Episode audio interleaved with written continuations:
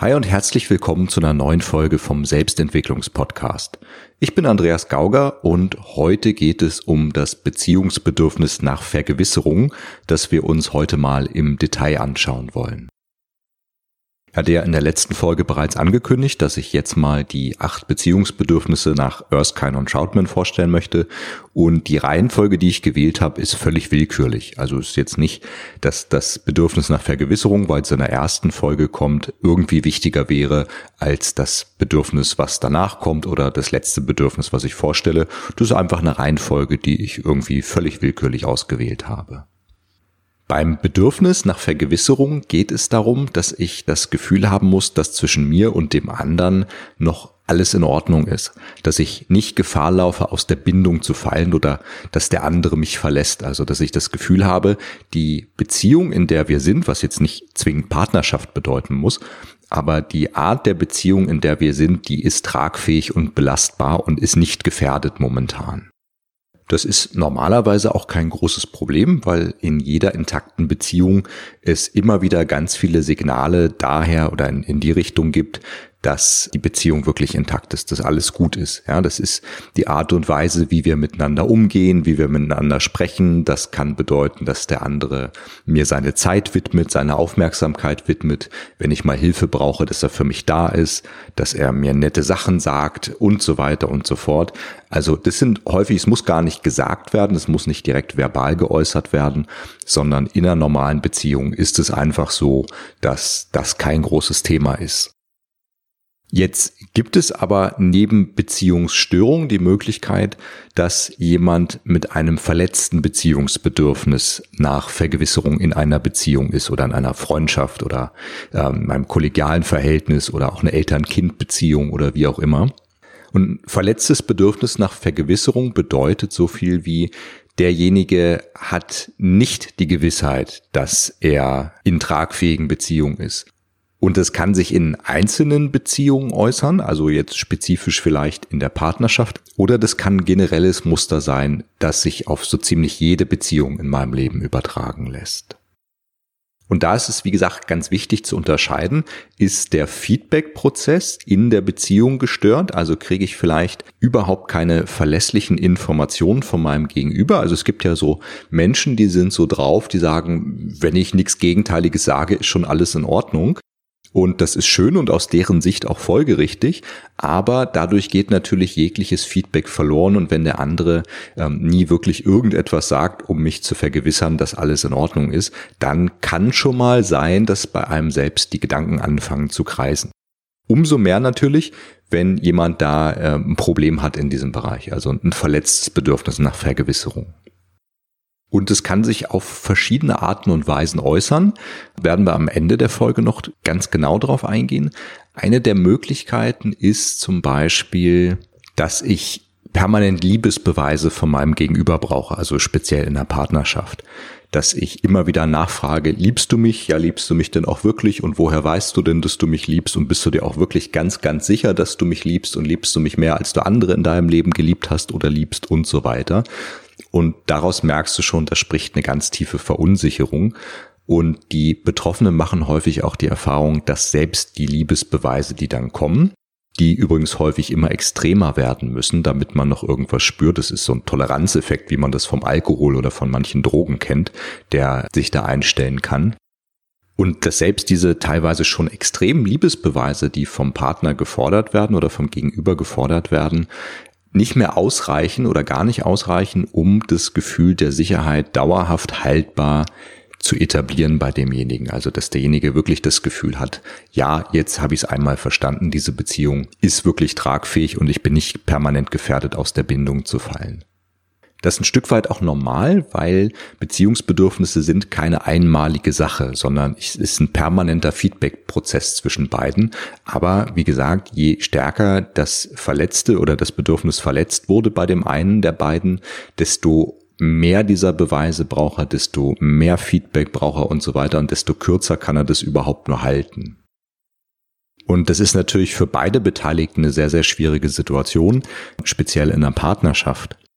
Weil wenn der eine da ist und braucht permanent neue Liebesbeweise, das belastet die Beziehung. Derjenige, der dieses tiefe Bedürfnis oder diese tiefe Verunsicherung im Bedürfnis nach Vergewisserung hat, der ist natürlich in einem permanenten Alarm- und Stresszustand, weil er immer Angst hat, dass die Beziehung gefährdet ist.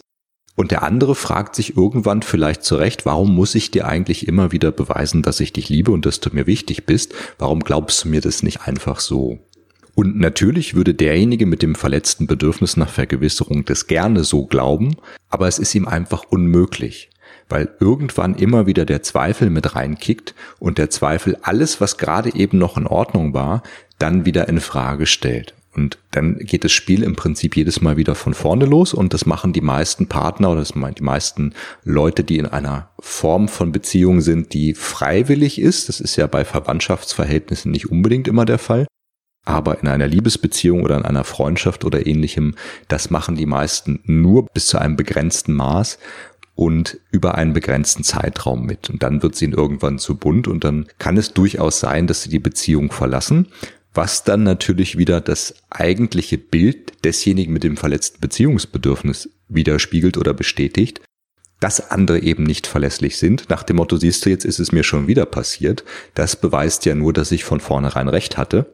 Und es bedeutet, bei der nächsten Beziehung brauche ich noch mehr Liebesbeweise, ich muss noch mehr auf der Hut sein, ich muss mich noch mehr selbst schützen und ich muss noch mehr tun, um diese Zweifel gar nicht erst aufkommen zu lassen oder sofort wieder zu beseitigen, wenn sie stattgefunden haben.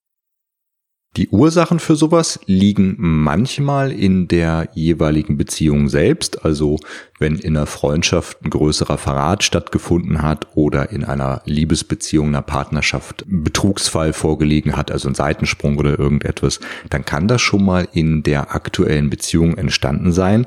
Meistens ist es aber, geht's viel weiter zurück, also oft in die eigene Kindheit.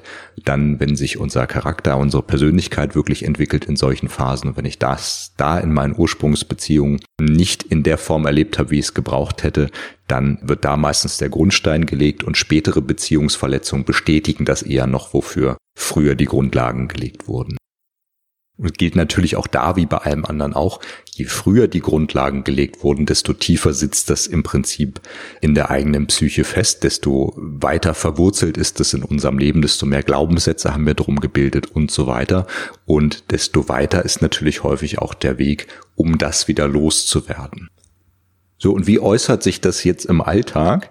Da gibt es, wenn jemand ein verletztes Beziehungsbedürfnis nach Vergewisserung hat, wie bei allen anderen Beziehungsbedürfnissen auch, eigentlich so zwei Modi, zwei Arten, wie man damit umgehen kann. Und die können individuell auch mal wechseln, wobei die Erfahrung zeigt, dass die meisten eher auf einen dieser beiden Modi festgelegt sind also eher den aktiven oder den passiven Modus, beziehungsweise den Kampfmodus oder den Fluchtmodus wenn ich bei einer Verletzung in diesem Beziehungsbedürfnis aktiv versuche, damit umzugehen, also im Kampfmodus, dann kann es sein, dass ich in einer Beziehung sehr klammerndes Verhalten zeige, dass ich immer wieder Liebesbeweise oder Treuebeweise oder was auch immer brauche.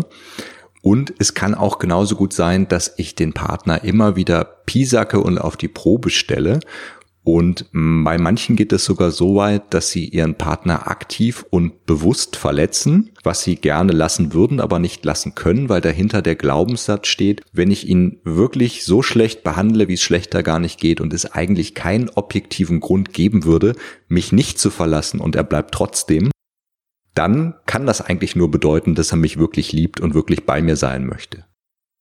Und so ein Verhalten kann natürlich auf Dauer verheerende Konsequenzen haben und kann natürlich auch den Partner oder die Partnerin ebenfalls wieder neu verletzen, so dass da neue Beziehungsbedürfnisverletzungen mit ins Spiel kommen.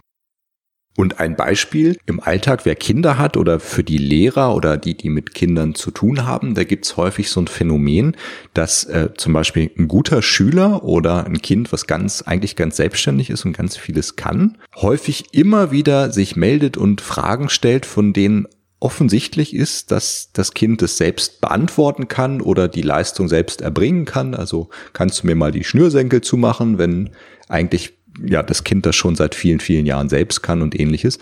Und da geht es häufig einfach gar nicht darum, dass das Kind unselbstständig ist, sondern ganz häufig ist dahinter diese Verunsicherung, ist zwischen mir und dem anderen noch alles in Ordnung? Mag der andere mich noch? Bin ich noch in der Bindung? Ist noch alles okay? Und dann stelle ich diese Fragen oder bitte um Hilfe aktiv, obwohl ich eigentlich gar keine brauche und das alles selbst könnte und achte dann ganz genau auf die Reaktion meines Gegenübers und versuche aus der Reaktion zu schließen, ob noch alles in Ordnung ist.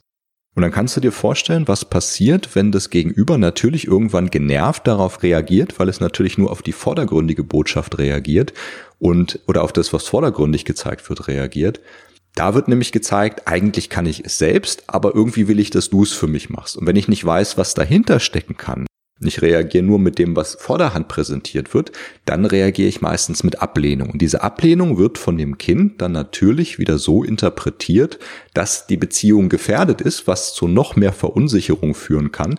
Und dazu, dass wir auf der Ebene Lösungsversuche nach dem Motto mehr desselben starten in diesem Moment, was dann bedeutet, ich drehe in dem Verhalten, was ich zeige, automatisch nochmal hoch würde in dem Fall bedeuten, ich würde noch mehr Fragen stellen, also ich würde mich noch unselbstständiger zeigen, vielleicht in dem Moment, mein Gegenüber natürlich damit noch mehr verärgern und so komme ich dann ganz schnell in so einen Teufelskreis, in so eine Abwärtsspirale.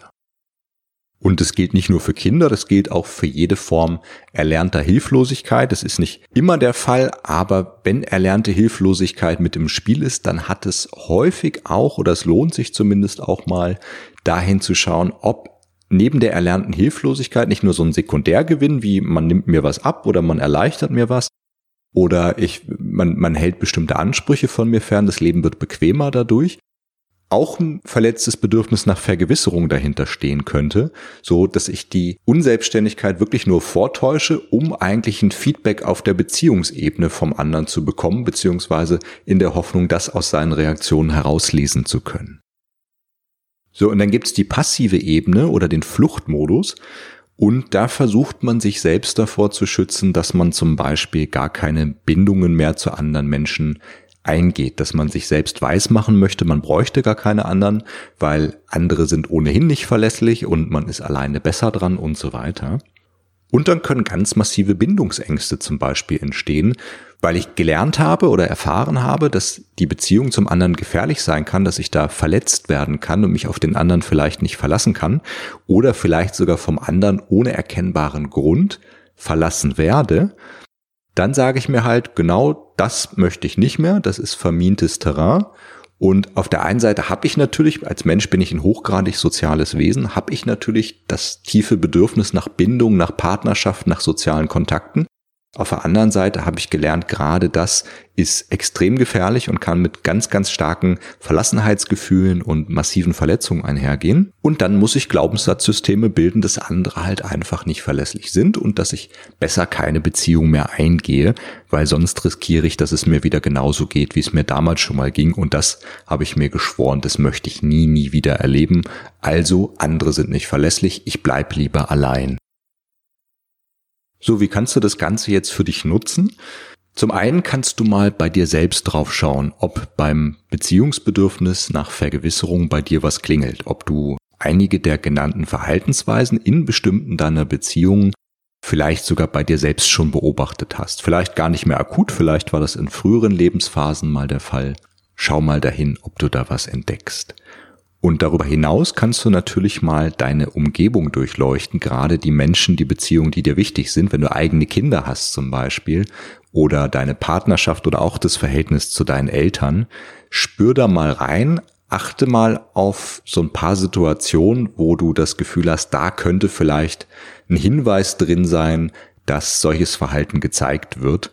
Und dann hättest du die wunderbare Möglichkeit, demjenigen, dem gegenüber genau dazu begegnen, wo das eigentliche Problem liegt. Nämlich auf der Ebene des verletzten Beziehungsbedürfnisses. Und du könntest mit der Frage herangehen, was braucht mein Gegenüber eigentlich gerade wirklich? Braucht es, dass ich sage, Mensch, das kannst du doch alleine, so nach dem Motto Hilfe zur Selbsthilfe, was ja prinzipiell eine gute Sache ist, und ich dem anderen seine Stärken vermittle und sage, du brauchst mich doch gar nicht und mach das doch mal alleine oder immer nervst du mich damit oder du bist so unselbstständig oder was auch immer mir dann einfällt. Oder reagiere ich genau auf das verletzte Bedürfnis nach Vergewisserung in dem Fall und anstatt jetzt auf das vordergründige Verhalten zu reagieren, vergewissere ich den anderen darin, dass zwischen uns alles okay ist. Und das kann ich ja auf jede mögliche Art und Weise machen. Zum Beispiel, indem ich den anderen, äh, indem ich es gar nicht so weit kommen lasse und den anderen vielleicht aktiv sogar mal anrufe von mir aus, aktiv auf den anderen zugehe, fragen, ob er mal Zeit für einen Kaffee hat oder einfach mal für ein nettes Gespräch oder sowas. Da wirst du dann später merken in einer der nächsten Folgen, das hat auch viel mit dem Beziehungsbedürfnis nach Initiierung durch andere zu tun. Da will ich jetzt aber nicht vorweggreifen. Häufig sind in vielen Situationen ja mehrere dieser Beziehungsbedürfnisse gleichzeitig beteiligt mit von der Partie. Also wenn du magst, mach die nächste Woche bis zum kommenden Sonntag, wenn wir uns das nächste Beziehungsbedürfnis anschauen, mal zu der Woche des Bedürfnisses nach Vergewisserung und schau vielleicht nicht nur nach Verletzungen, sondern wie du dich selbst, aber auch andere aktiv vergewissern kannst. Also gar nicht mal zu schauen, nur wer braucht das jetzt besonders, sondern einfach gucken, gucken bei dir selbst, was kann ich tun, um in meinem Umfeld ganz viel Vergewisserung zu verbreiten, dass mit der Beziehung mit mir, dass da alles in Ordnung ist. Und du wirst wahrscheinlich staunen, wie sehr sich deine normalen alltäglichen Beziehungen allein dadurch verbessern. Selbst wenn vorher gar nichts problematisch war oder so, und trotzdem verbessern sich die eigenen Beziehungen damit nochmal ganz massiv. Das gilt übrigens für jedes der Beziehungsbedürfnisse. Da muss mein Gegenüber kein Problem in dem Beziehungsbedürfnis haben. Da gibt's auch die durchaus nicht pathologische Seite, weil wir sprechen ja hier nur darüber, wenn Verletzungen darin bestehen, aber das Bedürfnis, allein das Bedürfnis zu haben, ist ja nicht pathologisch, sondern pathologisch, wenn man das Wort überhaupt benutzen möchte in dem Zusammenhang, sind ja nur die extremen Ausprägungen davon. Die Bedürfnisse selbst haben wir alle und die sind vollkommen normal und vollkommen menschlich.